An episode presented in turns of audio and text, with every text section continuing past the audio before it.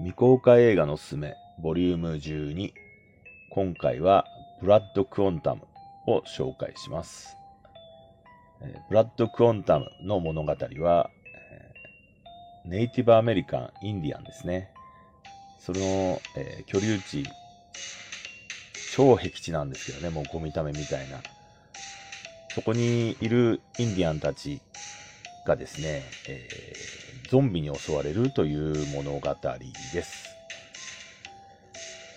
ちょっとあの、珍しいですよね。最近あの、ウィンドリバーっていう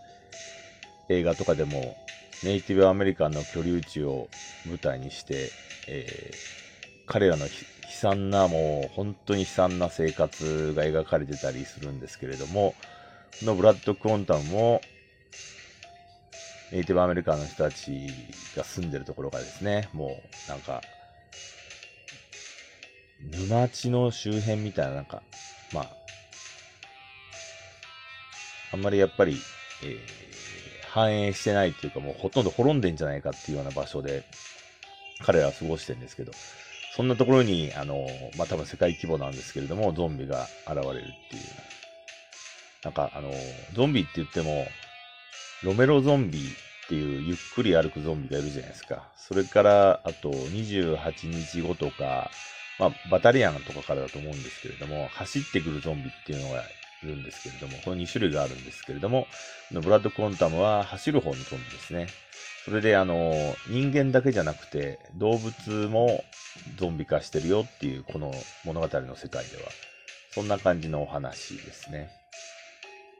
で残酷描写、まあ、ゾンビ映画といえば残酷描写なんですけれども、それもすごくよくできてます。うわ、すげえすげえと思いながら楽しんでみることは、そこはもう、ほぼ、えー完璧な感じで、ゾンビ映画としては完璧な映画で感じで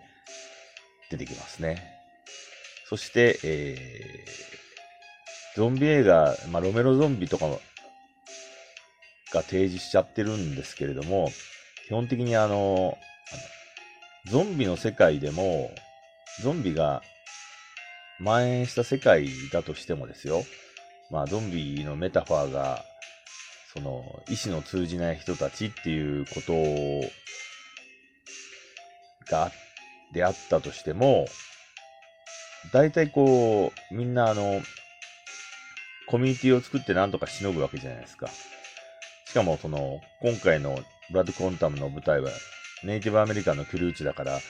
ネイティブアメリカンたちは、もともと僻地に追いやられてるんで、その僻地でもこう、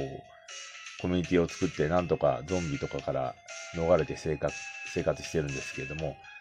大体こう、そういうコミュニティを荒らすっていうのは白人の男なんですよね。これも、ロメロゾンビから、もう脈々と受け継がれてんのか、そもそもそのコミュニティを壊すのは白人の、白人の奴らなのかっていう、